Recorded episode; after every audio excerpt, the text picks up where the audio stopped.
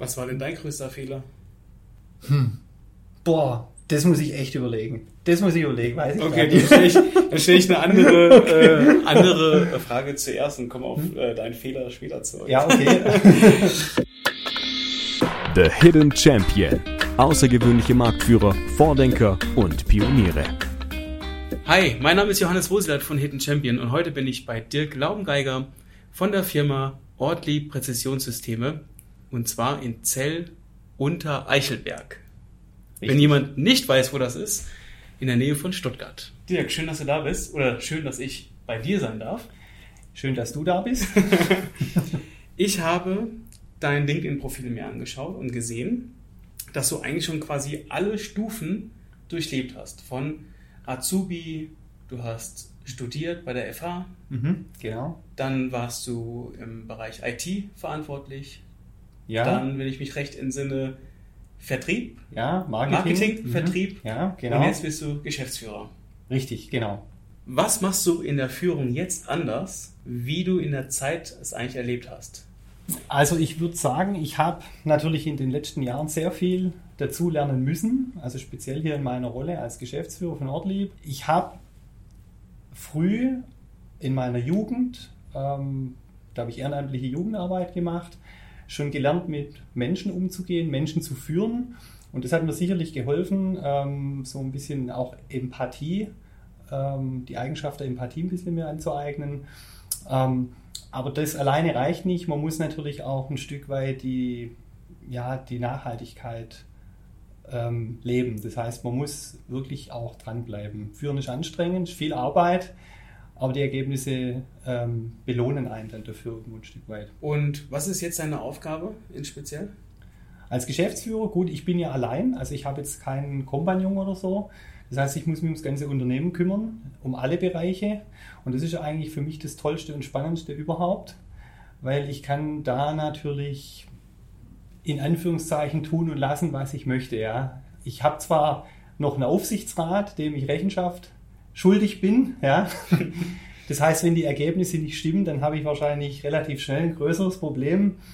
Ähm, aber momentan sieht es eigentlich eher andersrum aus. Also okay. läuft gut. Läuft gut. Ja. Welche Eigenschaften als Mensch, als Dirk, haben dich dorthin gebracht, wo du jetzt bist? Also die Ehrlichkeit, die Authentizität, kann man das so sagen? Ja, dass ich authentisch ja. bin, ja, mhm. also ich verstelle mich nicht, wenn ich mit Menschen spreche, zum Beispiel. Ähm, was ich sage, dazu stehe ich, also ich halte mein Wort. Ähm, das ist heute vielleicht auch im Business nicht mehr unbedingt selbstverständlich, ja, nach dem Motto, äh, was interessiert mich mein Geschwätz von gestern oder so, ja. Ähm, ja, und ein, und ein gewisses Gespür bei den Menschen, mit denen ich zu tun habe, immer zu versuchen, auf den Menschen individuell zuzugehen. Also jeden muss ich ein bisschen anders nehmen, jeden Menschen ein Stück weit. Und wenn du eine Eigenschaft dir wünschen könntest, die du morgen hättest, die du vielleicht jetzt nicht hast, ja. welche wäre das? Also ich würde sagen, das wäre ähm, das sehr gute Beherrschen von einem Musikinstrument. okay. Okay. Ich, ich habe mal früher einige Musikinstrumente gelernt, aber mangels Übung und den Willen habe ich das nicht so fortgeführt oder so. Ja. Okay, okay. Wie führst du denn das Unternehmen? Ja, also ich führe das natürlich nicht alleine. Ja. Ähm, ich habe einen Führungskreis, da habe ich sechs ähm, Führungskräfte in, aus allen Bereichen. Ähm, das war eigentlich auch meine erste Aktion, als ich hier als Geschäftsführer angefangen habe, dass ich einen Führungskreis gegründet habe. Den gab es vorher nicht. Ähm, Im Führungskreis besprechen wir alles, was, sagen wir mal, im Unternehmen entschieden werden muss, was das ganze Unternehmen betrifft oder einzelne Unternehmensbereiche betrifft. Ähm, und damit erreiche ich ganz einfach, dass Entscheidungen auf eine breitere Basis gestellt werden und letzten Endes die Führungskräfte das auch in ihren Abteilungen äh, weiter umsetzen. Weil nur wenn sie selber mit beteiligt sind an, dem, an einem Entscheidungsprozess, ähm, stehen sie auch oder verstehen sie das und stehen auch dahinter und können das ihren Mitarbeitern in Form von Führung wieder weitervermitteln. Das heißt, wenn ihr Entscheidungen trefft, trefft ihr die auch in dem Team? Also geht ihr noch eine Etage weiter oder einen, einen Schritt weiter, dass dein Führungskreis die Entscheidung mit ihrem Team dann treffen? Oder mhm. seid ihr als Team der Führungskreis und du, äh, wo ihr sagt, okay, in die Richtung geht es jetzt? Also wir als Führungskreis entscheiden das schon für uns im Team. Was aber natürlich jetzt nicht heißt, dass es ein, ein, demokratischer Abstimmungsprozess ist oder so. Ja? Also es ist schon so, dass viele Entscheidungen ich treffen muss, weil ich muss irgendwo dafür gerade stehen. Aber ich möchte halt den Input von den, von den anderen Führungskräften nutzen, ähm, dass der mit einfließen kann. Wenn wir bestimmte Bereiche im Unternehmen wirklich jetzt mit, einer, mit einem konkreten Projekt oder so äh, im Fokus haben, dann holen wir uns natürlich schon ähm, den, den Informationsfluss oder Informationsaustausch von den jeweiligen Mitarbeitern aus dem Bereich, weil die sich meistens am besten dann auskennen mit Prozessen zum Beispiel oder mit okay. Details. Ja. Okay, spannende Frage. Was denken deine Mitarbeiter über dich? Also die Frage habe ich mir oft gestellt, äh, insbesondere am Anfang. Mhm. Ähm, ich glaube, die meisten Mitarbeiter kennen diese Eigenschaft der Ehrlichkeit und dass mein Wort zählt ähm, und dass man sich auf mich verlassen kann. Ähm, und ich glaube, die schätzen auch, dass ich jederzeit ein offenes Ohr habe für sie. Mhm. Und wahrscheinlich in Summe, dass seitdem ich in meiner Funktion hier bin, ähm, das Unternehmen sich nach vorne entwickelt hat. Aber das ist jetzt nicht alleine irgendwie mein Verdienst, sondern letzten Endes eine, Gemeinschafts-, eine Gemeinschaftsaktion. Richtig, genau. Ich kann das ja hier nicht alleine machen. Ich habe natürlich äh, hier über 70 Mitarbeiter, die das äh, mitmachen. Ja. Ne? Ohne die wird es nicht gehen. Du sagtest, ähm, als du in die Geschäftsführung kamst, hast du ein, ähm, einen Kreis, ein Team, einen Führungskreis, ein Führungskreis ja. gegründet. Wie war das denn vorher, als du kamst? Also es gab ähm, die Geschäftsführung oder den Geschäftsführer und es gab schon hin und wieder mehr oder weniger regelmäßige Besprechungen ähm, mit Führungskräften. Ich war da selber natürlich auch dabei, aber da war ähm, eine klare Hierarchie. Also wer nicht Geschäftsführer war, der ähm, hat auch allein schon an der Agenda von irgendwelchen Meetings nicht mitsprechen dürfen und es wurde nur von oben nach unten vorgegeben. Also von unten nach oben Vorschläge oder so ähm, haben auch nicht funktioniert. Also es war eine sehr ähm, autoritäre Führung, würde ich jetzt mal sagen, sehr eindimensional, absolut. Und ähm, ich habe das damals schon beobachtet, dass das auf Dauer nicht funktionieren kann. In der heutigen Zeit vor allem. Ich soll ja nicht heutige Zeit sagen, aber in der heutigen Zeit mh, mm, mit jungen Menschen, wenn man die mitnehmen möchte, muss man die anders überzeugen wie durch Anweisungen oder so. Also das kann man natürlich, ich sage mal, früher, vor vielleicht 40, 50 Jahren, haben die gemacht, was also die Mitarbeiter gemacht, was gesagt wurde, wie, wie bei der Bundeswehr, sage ich jetzt mal, beim Militär. Mhm. Aber heute musst du die anders mitnehmen, die Leute. Ja, das geht nicht anders. Als du das erkannt hast, hast du gesagt, das ist ein Wunsch, das zu verändern. Ich meine, du warst ja dann nicht ähm, selbst Geschäftsführer, das kam ja dann erst später, aber du ja. hast dann das erkannt und hast gesagt, okay, wenn, es muss sich ändern, weil das wird über früher oder später nicht mehr funktionieren. Äh, richtig, genau. Also sagen wir mal so, ähm, die Rolle als Geschäftsführer, die, das wurde mir angeboten, weil, weil ähm, diese, diese Stelle frei wurde, kurzfristig, sage ich jetzt mal. Ja? Mhm. Und ähm, für mich war damals schon im Vorfeld klar, in der Konstellation, also bis, bis sagen wir mal, die bisherige Geschäft, solange die alte Geschäftsführung noch im Dienst war, wird das Unternehmen so, hat es keine Zukunft, weil äh, die Mitarbeiter sich eigentlich abgewendet haben vom Unternehmen. Ja, das war wirklich so, dass wir eine Fluktuation hatten, die sehr hoch war ähm, und wenn das nicht passiert wäre, dann, also würde ich mal sagen, wären bestimmt fünf bis zehn oder mehr wirkliche Schlüsselmitarbeiter gegangen.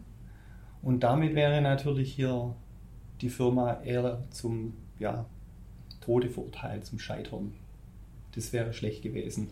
Und das war mir klar, dass das nur so gehen kann. Also, dass man diese Mitarbeiterfluktuation stoppt, ähm, das Ganze etwas, sagen wir mal, wieder ein bisschen ähm, ja, mit, mit Empathie, ähm, dass einem die, die Mitarbeiter wichtig sind, ähm, beruhigt. Weil hier war wirklich, ähm, das war keine gute Stimmung natürlich auch, ne? kannst du dir vorstellen. Ja. Hattest du selbst auch überlegt, das Schiff zu verlassen? Ja, absolut. Klar. Okay. Ja. Ähm, zu dem Zeitpunkt wusste ich natürlich nicht, dass sich hier irgendwas ändern wird. Und, und ich bin natürlich unter anderen Voraussetzungen hierher gekommen. Ich ähm, wollte eigentlich das Unternehmen als Vertriebsleiter weiterentwickeln und ähm, die Rahmenbedingungen waren andere. Und das wusste ich nicht ähm, in, im Vorfeld, also als die Gespräche stattgefunden haben. Und dann war für mich auch relativ schnell klar, äh, so hat es keine Zukunft. Also wurde nicht ehrlich mit dir umgegangen. Ja, genau. Also wurde was anderes gesagt, ja, letzten Endes richtig. getan So, so sieht es aus, genau. Ja. Ja. wenn, man, wenn man sehr darauf bedacht ist, ehrlich durchs Leben zu gehen, dann mhm. widerstrebt jegliche Unehrlichkeit ja, ja. einem so sehr, dass man sagt, nee, ja. das mache ich nicht, das mache ich nicht mit. Also ich habe einen Spruch mal gehört, ähm, auch von einem erfolgreichen Unternehmer, der gesagt hat, Johannes, du lebst nur einmal mhm. in diesem Leben. Schaffe dir eine arschlochfreie Zone. Eine arschlochfreie Zone? Es, ja. hart, es war hart, das ja. zu hören, aber es hat schon darauf abgezielt. Ja. Ehrlichkeit, ja, sich treu, klar. selbst treu bleiben. Ja, ja, genau. Richtig. Ich muss in den Spiegel gucken können, wenn ich, wenn ich irgendeine Entscheidung treffe. Ja? Das ist wichtig. Und ähm, also ich habe das keinen Tag bereut, muss ich wirklich sagen, dass ich das hier äh, angenommen habe. Ich habe mir das ja nicht rausgesucht, das wurde mir ja angeboten und ich habe mir das überlegt, weil die Gefahr vom Scheitern war natürlich da. Ja, das ist im Prinzip, du, du fährst, das kann man vergleichen, mit einem Auto, das mit Tempo 200 in Richtung Abgrund fährt ähm, und der Untergrund ist ziemlich rutschig. und da ist die Sommerreifen drauf. es ist Winter. ja. Und ja, es hätte auch scheitern können, ja, aber ich muss wirklich sagen, ähm, am Ende haben alle zusammengeholfen, die Mitarbeiter haben mitgeholfen natürlich und der Gesellschafter hat mitgeholfen, ja, also das ist auch natürlich, muss man wirklich dankenswerterweise erwähnen. Ähm, aber letzten Endes hat uns dieser Gesamtumbruch auch über eine gewisse Zeit hin ähm, geholfen, das umzudrehen. Und natürlich äh, die, die, die Automobilkrise und Corona-Krise haben es nicht leichter gemacht. Ne? Dazu kommen wir noch. Ja, dazu kommen wir noch, ja, okay. ja, ich, ich, ich habe hab dich ja kennengelernt 2019. Ja, genau. Als du mich ja. gebucht hattest für die Geschäftsführerporträts. Ja. Und ähm, da hattest du gerade ein Amt. Ja. No, frisch, frisch. Frisch, äh, frisch genau. Es war keine zwei, drei Monate. Ja. Und ähm, da habe ich dich erlebt als, ähm, boah, da wartet jetzt ein Haufen Arbeit auf mich. Und ja, äh, richtig. Ich weiß noch nicht wie, aber schauen wir mal. Schauen wir mal. Ja, genau. Und jetzt, jetzt gut, jetzt weißt du, wie es, ähm, jetzt bist du weit tiefer drin und ähm, ja. viele Dinge hast du verändert. Ähm, und das merkt man auch in der Art, wie du jetzt äh, bist. Schon etwas ruhiger. Also, ja, etwas, doch, das, ja, das stimmt. Ja, also ich meine, zu dem Zeitpunkt, das war ja wirklich nach, nach zwei Monaten oder so, ja, glaube ich. Und da wusste ich tatsächlich noch nicht, was auf mich zukommt. Ähm, und ich wusste auch noch nicht, ob das funktioniert. Alles soweit. Aber ganz interessant, ähm, ich habe mich versucht daran zu erinnern, wie es mir damals gegangen ist. Ja. Ähm, und zwar letztes Wochenende hatten wir einen Workshop mit Führungskräften im Führungskreis. Und ähm, an diesem Workshop haben wir die Vision für das Unternehmen formuliert. Ja? Das ist so ein Leitbild. Das haben wir in einem zweitägigen Workshop formuliert. Und da habe ich mal zurückgeblickt und habe mal gesagt, überlegt euch mal, wie es uns damals gegangen ist vor zweieinhalb Jahren. Ähm, es war alles mehr oder weniger ausweglos. Ja? Wir hatten schlechte Zahlen, ganz großen Lieferrückstand, die Prozesse haben nicht funktioniert Mitarbeiter sind in Scharen davon gelaufen und wir haben echt gesagt, wir müssen es versuchen, aber ich glaube nicht, dass jeder daran geglaubt hat, dass wir es schaffen. Mittlerweile haben wir es geschafft, sind wirklich um Welten besser geworden und jetzt hatten wir bei diesem Workshop eine Riesenaufgabe mit der Vision zu bearbeiten und natürlich jetzt auch die nächsten Jahre gut zu bestehen. Und ich habe eben daran erinnert, wie es damals war, völlig ausweglos. Und heute sind wir in einer super komfortablen Position. Ja, wir, wir haben hier Prozesse, die gut laufen. Ähm, die Aussichten sind gut. Wir haben neue Mitarbeiter. Wir sind im Begriff zu wachsen. Also eigentlich ist das jetzt überhaupt gar kein Problem mehr im Vergleich zu damals. Ja. Das ist sehr schön zu hören. Ja. Wie ist denn eure Vision? Also die Vision besteht aus, sagen wir mal, fünf plakativen Sätzen, knackigen Sätzen. Ähm, und die sollen unsere ja, Werte kurz darstellen, äh, welchen Wert die Mitarbeiter haben, wie wir mit Kunden umgehen, dass wir qualitativ hochwertige Produkte, innovative Produkte herstellen, dass wir eine lange Tradition haben zum Beispiel ähm, und dass wir einfach ein verlässlicher Partner sind für Kunden, Lieferanten und für unsere Mitarbeiter. Also das ist da eigentlich kurz niedergeschrieben. Ja. Okay. Brauchst du nicht weiter eingehen. Nee, ah, nee aber das ist wirklich ein, ja. ganz toller, tolles Ergebnis geworden.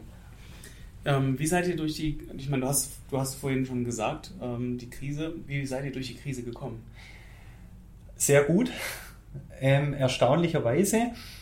Ähm, es war so, wir haben eigentlich als die Automobilkrise ähm, begonnen hat, das war Ende 2000, also für uns begonnen hat, Ende 2019, so im, im letzten Quartal 2019, da haben wir, weil wir es mussten, ein absolut drastisches Kosteneinsparungsprogramm hier gestartet, weil wir gemerkt haben, die Auftragseingänge werden weniger, die gesamte Kostenstruktur ist eigentlich nicht richtig. Ähm, und dann haben wir wie gesagt, in dem letzten Quartal 2019 ganz, diese ganzen Stellschrauben umgestellt und die Hebel umgelegt. Und dann kam ja im ersten Quartal 20 die Corona-Krise. Ganz am Anfang wurde ich dann nur belächelt. Ich habe gesagt, es wird was Größeres. Ähm, aber die Skeptiker haben dann auch recht schnell verstanden, das wird wirklich was Größeres. Und dann kam uns zugute, dass wir diese ganzen, sagen wir mal, wichtigen Stellhebel schon im Vorfeld umgestellt hatten.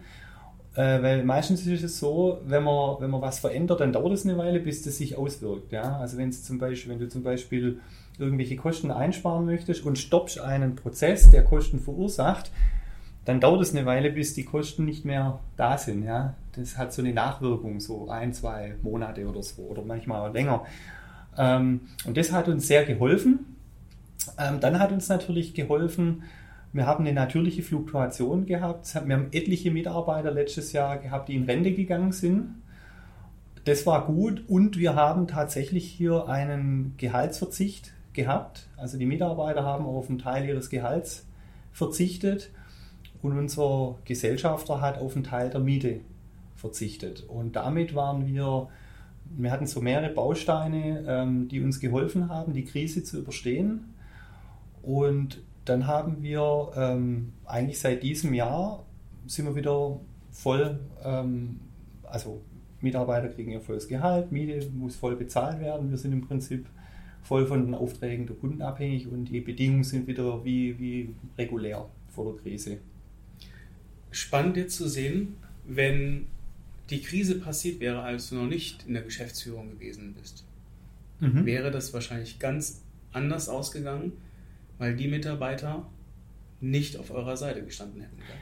Äh, richtig, also sagen wir mal so, ähm, die Krise hat ja, ja, wie gesagt, im letzten Quartal 2019 begonnen. Also ich bin mir nicht sicher, ähm, ob, also das Jahr 2019 wäre wahrscheinlich das Jahr gewesen, wo dann die Firma keine Chance mehr gehabt hätte. Also Ende Jahr 2019 wäre vermutlich Schluss gewesen. Weil die Mitarbeiter, die das Unternehmen verlassen hätten, bis dahin, das wären mit Sicherheit, also ich schätze mal zehn gewesen. Und das sind wichtige Mitarbeiter oder wären, waren nicht, wären wichtige Mitarbeiter gewesen. Damit hätten wir viele Teile nicht produzieren und liefern können. Neukunden, mal davon ganz zu schweigen. Ähm, und dann wäre irgendwann das Geld alle gewesen. Die Kunden hätten vielleicht auch nicht mehr bezahlt und so, dann wäre ein großes Problem gewesen. Also Ende 19 wäre, ja. ja. hätte ich mal so gesagt. Doch. Wie denkst du über das soziale Unternehmertum?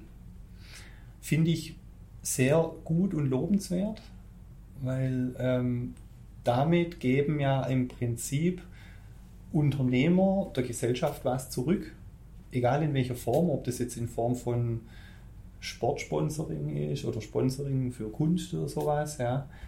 Ähm, hm. Oder für sonstige soziale oder gesellschaftliche Einrichtungen, finde ich super. Ja. Gibt es Teile davon, die ihr für euch auch umsetzt? Hier jetzt für ja. uns ähm, noch nicht so in dem Maße. Was wir machen, wir fühlen uns natürlich hier mit, dem, mit der Gemeinde Zell verbunden. Und ähm, wir haben zum Beispiel letztes Jahr, ähm, ich muss überlegen, war das, ja, das war letztes Jahr, ähm, da haben wir der Feuerwehr, der Freiwilligen Feuerwehr, haben wir Masken gespendet, als eben keine Masken zu kaufen gab. Dann haben wir dem Kindergarten ein neues Bällebad geschenkt und so weiter. Also ähm, wir haben jetzt hier schon den, den, engen Kontakt, aber in erster Linie zur Gemeinde. Sonstige äh, Projekte sponsern wir aktuell nicht.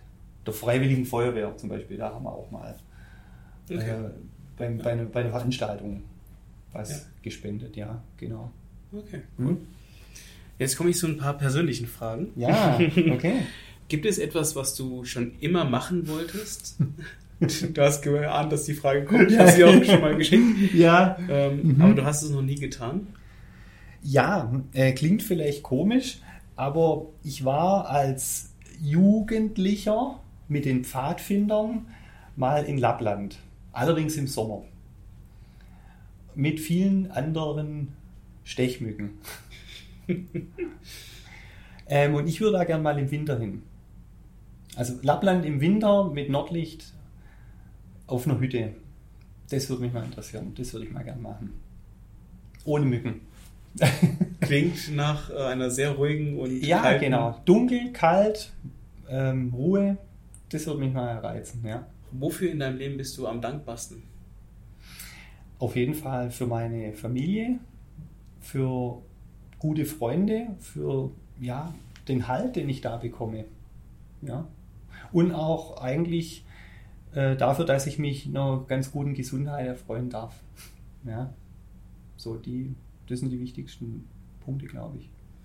Ähm, oftmals schließt ja auch, also nicht oft, aber man kennt das Bild, man hat ein erfolgreiches Unternehmen, man hat sich der Firma verschrieben. Ja, ja. Und äh, oftmals zum, zum Nachteil der, der eigenen Familie. Wie schaffst du das? dass ähm, Firma und Familie nicht zu kurz kommt? Also ähm, es war so, meine Frau hat mich damals bestärkt, diesen Karriereschritt zu machen und mir den Rücken frei zu halten. Und insofern ähm, war das eigentlich nie ein Problem.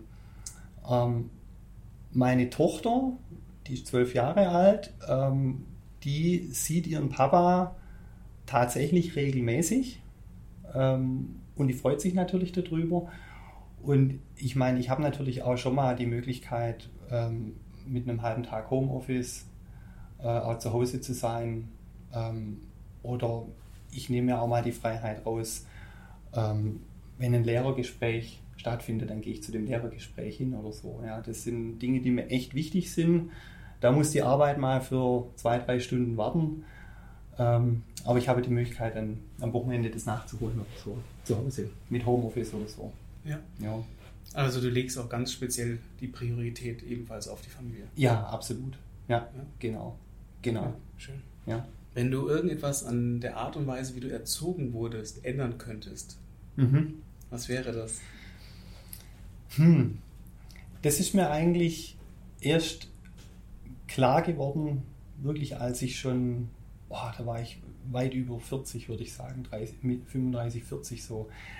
Ähm, meine Eltern hätten mich in manchen Dingen wahrscheinlich etwas mehr bestärken können und nicht so eher dieses Zweifeln oder so mir ähm, rüberbringen. Ja, ich finde, ähm, weil das Gleiche versuche ich jetzt bei meiner Tochter nämlich zu machen, da sehe ich das, weil äh, wenn man Kinder ermutigt, etwas zu tun, ähm, finde ich das super, weil das den Spaß macht. Und wenn man sie mit Vorsicht äh, oder mit Warnungen hier überschüttet, um Gottes Willen, ja, pass auf, du könntest dich verletzen oder lass es, ähm, dann erzieht man sie eher zu, sagen wir mal, extrem vorsichtigen Menschen, die vielleicht den Mut nicht haben, irgendwas zu tun.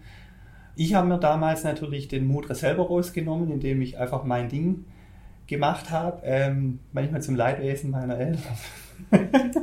Hast du ein Beispiel?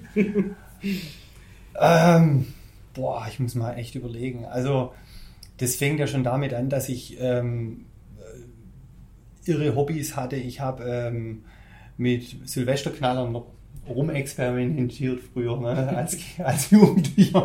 Und das fanden meine Eltern natürlich nicht wirklich besonders super. Ähm, ja, aber ich, ich habe immer genau gewusst, was ich mache, habe nicht zu viel riskiert und so. Ne, und ja, ein bisschen Vertrauen von den Eltern ins Kind finde ich, find ich gut und es zu ermutigen und zu bestärken. Ja. Mutige Menschen braucht man ja, Zukunft. definitiv, ja klar. Ja, weil man, man muss mutig sein. Ich merke das auch bei mir jetzt hier. Man muss bestimmte Dinge einfach ausprobieren. Ähm, weil wenn man sie nicht ausprobiert, weiß man nicht, ob es gut war oder schlecht. Man muss aber auch bereit sein, hinterher was zu korrigieren, wenn es schlecht lief. Ja, Verantwortung zu übernehmen. Ja, und eine offene Fehlerkultur zu haben. Ja, Fehler zugeben und sagen, gut, das war jetzt ein Fehler. Der sollte nicht wieder vorkommen, aber was war denn dein größter Fehler? Hm. Boah, das muss ich echt überlegen. Das muss ich überlegen, weiß ich Okay, dann stelle ich, dann stell ich eine andere, äh, andere Frage zuerst und komme auf hm? äh, deinen Fehler später zurück. Ja, okay. ähm, was bedeutet für dich Erfolg? Ähm, Erfolg bedeutet für mich, wenn ich, wenn ich mir die Anerkennung von meinen Mitmenschen erarbeitet habe. Also wenn, wenn die anerkennen, was ich, was ich tue. Im Idealfall ist es was Gutes. Ja. Also jetzt nicht den reinen, nicht den reinen wirtschaftlichen Erfolg oder so oder Karriereerfolg. Ähm, viele, klar, es gibt Dinge, die sind Glückssache oder so, aber ähm, ich finde, Erfolg ist, ist wirklich, wenn man die Anerkennung hat. Ähm, wichtig ist, für, oder, oder vielleicht auch ein Kriterium, die Freiheit, dass ich entscheiden, allein entscheiden kann. Ich muss mich nicht abstimmen, ich kann bestimmte Dinge alleine entscheiden. Und darüber bin ich eigentlich ziemlich froh. Dann hat man schon vieles richtig gemacht. Also gerade wenn ja. aus, ähm, aus Freunden, Bekannten, Mitarbeitern, Kollegen genau das ja, kommt. Ja, klar, genau. Also zum Beispiel, ähm, ich treffe mich regelmäßig mit ein paar alten Kumpels und die haben das natürlich mitbekommen, als ich hier die Position da angefangen habe und dann kommen da immer wieder so Fragen, ja, wie läuft es denn? Erzähl mal, erzähle ich es. Und ich so, oh, toll, das hört sich aber interessant an. Ja, du machst es schon ganz gut und so. Und das sind, das sind einfach gute Momente. Ich, ich meine, die wissen zwar jetzt nicht diese ganzen Details, aber das ist nicht nur so dahergesagt, sondern ich glaube schon, dass die das, weil es ja Freunde sind, auch ehrlich meinen. Mhm. Und so, ja.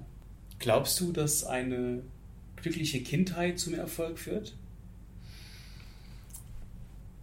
Nicht notwendigerweise, aber ich glaube, wenn du ein glückliches Kind bist, dann bist du später im Erwachsenenleben ausgeglichener.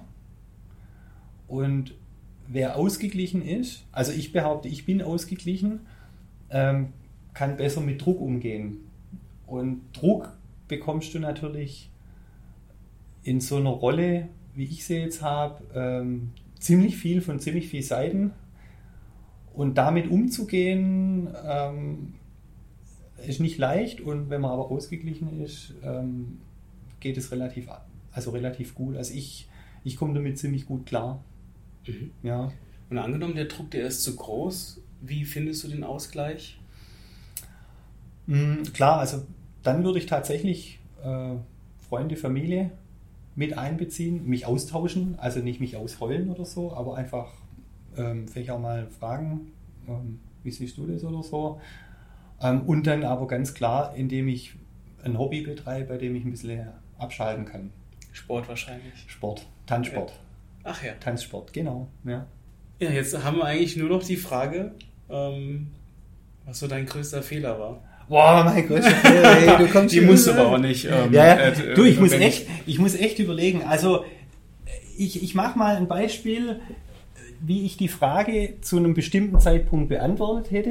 Und mhm. heute würde ich es aber anders beantworten, okay? Mhm. So, also ich war mal ähm, in einem Unternehmen, ähm, habe da war eigentlich soweit zufrieden und ähm, habe ein Angebot bekommen von einem anderen Unternehmen zu arbeiten, dort zu arbeiten. Super Position, Führungsposition, Gehaltssprung, ähm, mit Potenzial, was weiß ich, Karriere zu machen und so, ja.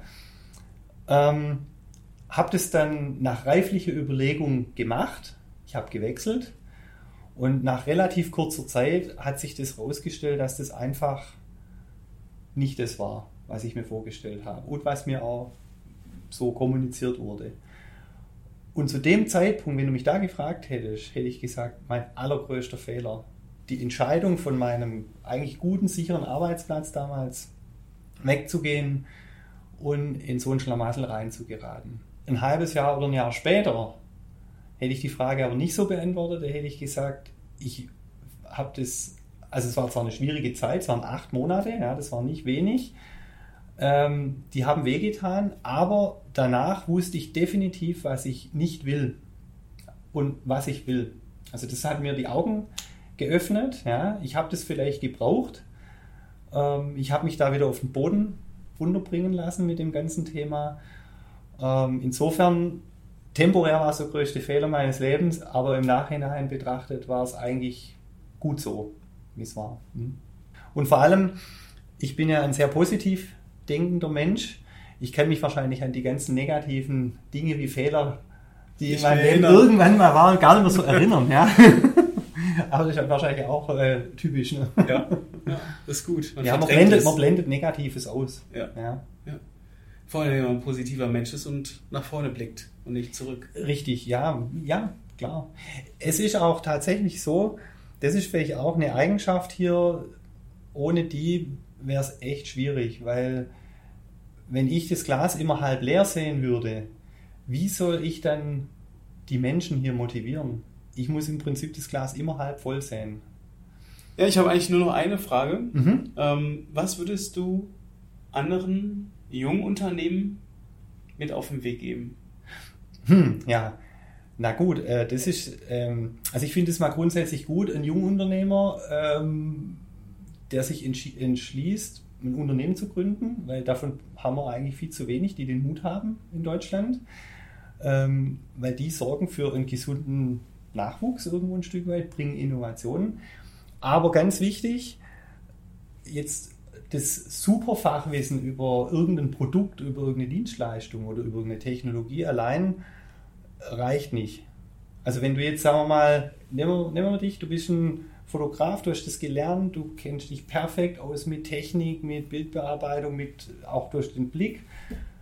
Aber wenn du die kaufmännischen Basics nicht beherrschst, dann wird es schwierig. Ja, weil dann weißt du nicht, wie viel kann ich oder muss ich verlangen, was sind meine Kosten, was brauche ich jeden Monat und so weiter und so fort. Also man braucht so dieses betriebswirtschaftliche Know-how auch bis zu einem gewissen Grad. Ähm, und was man, finde ich, auch braucht, ist absolute Kundenorientierung. Also äh, man muss kommunikativ sein, man muss mit potenziellen Kunden, Auftraggebern oder wie auch immer ähm, in einer vernünftigen Art und Weise auch reden können ähm, und darf da nicht irgendwie sich ins Boxhorn jagen lassen. Also das ist schon eine ziemlich universelle Eigenschaft, wenn man ein Unternehmen gründen möchte. Und man braucht natürlich auch die, ähm, naja, die, die, das Durchhaltevermögen. Also man muss wirklich dranbleiben. Sich nicht entmutigen lassen, wenn es vielleicht nicht so läuft oder so. Man braucht einen langen Atem. Das lange Tal. Ja. Durchstehen. Ja, es ist, ein, es ist ein langes Tal. Also ja.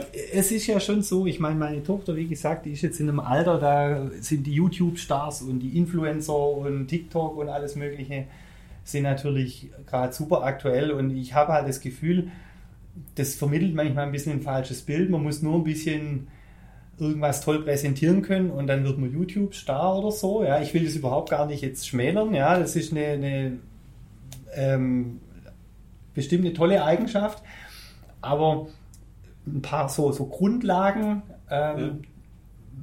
sind nicht falsch, wenn man die lernt. Ja, so. ja. Ich kenne auch viele, die eben nicht durchgezogen haben. Ja. Die dann gesagt haben, oh, ich probiere jetzt auch wieder was anderes. Ja. Und nicht, nicht Gas gegeben haben. Mhm. Und man muss eben, um auch um Leistung auf die Straße zu bringen, nicht nur den Moment im Blick haben, sondern auch die, die Länge im Blick haben. Ja, schön Marathonlauf im Prinzip. Ja, das ja. beste Beispiel, ja, genau. Ja, also das ist richtig. Ähm, vielleicht den Mut und ja, den Mut dran zu bleiben auch. Die Kraft einteilen. Die Kraft einteilen, ja. Im Kraftsport ja. auch immer. Äh, ja. Nicht, nicht gleich am Anfang auspowern. Langsam. Überpacen, nicht überpacen. Genau. Ja, ja. ja, das ist richtig. Ich würde es wieder genauso machen. Also so, ich, wenn ich jetzt nochmal anfangen würde, also bis auf so minimale ähm, kleine Veränderungen, ja, aber im Großen und Ganzen Würdest du es genauso nochmal machen? Ja, klar. Ja, gut, Top. wie gesagt, Kleinigkeiten würde ich vielleicht anders machen, aber jetzt im Großen und Ganzen passt es so. Ja. Dirk, mega cool. Mega Vielen cool. Dank für das Interview. Ja, Johannes, dass du dir gerne. Zeit genommen hast.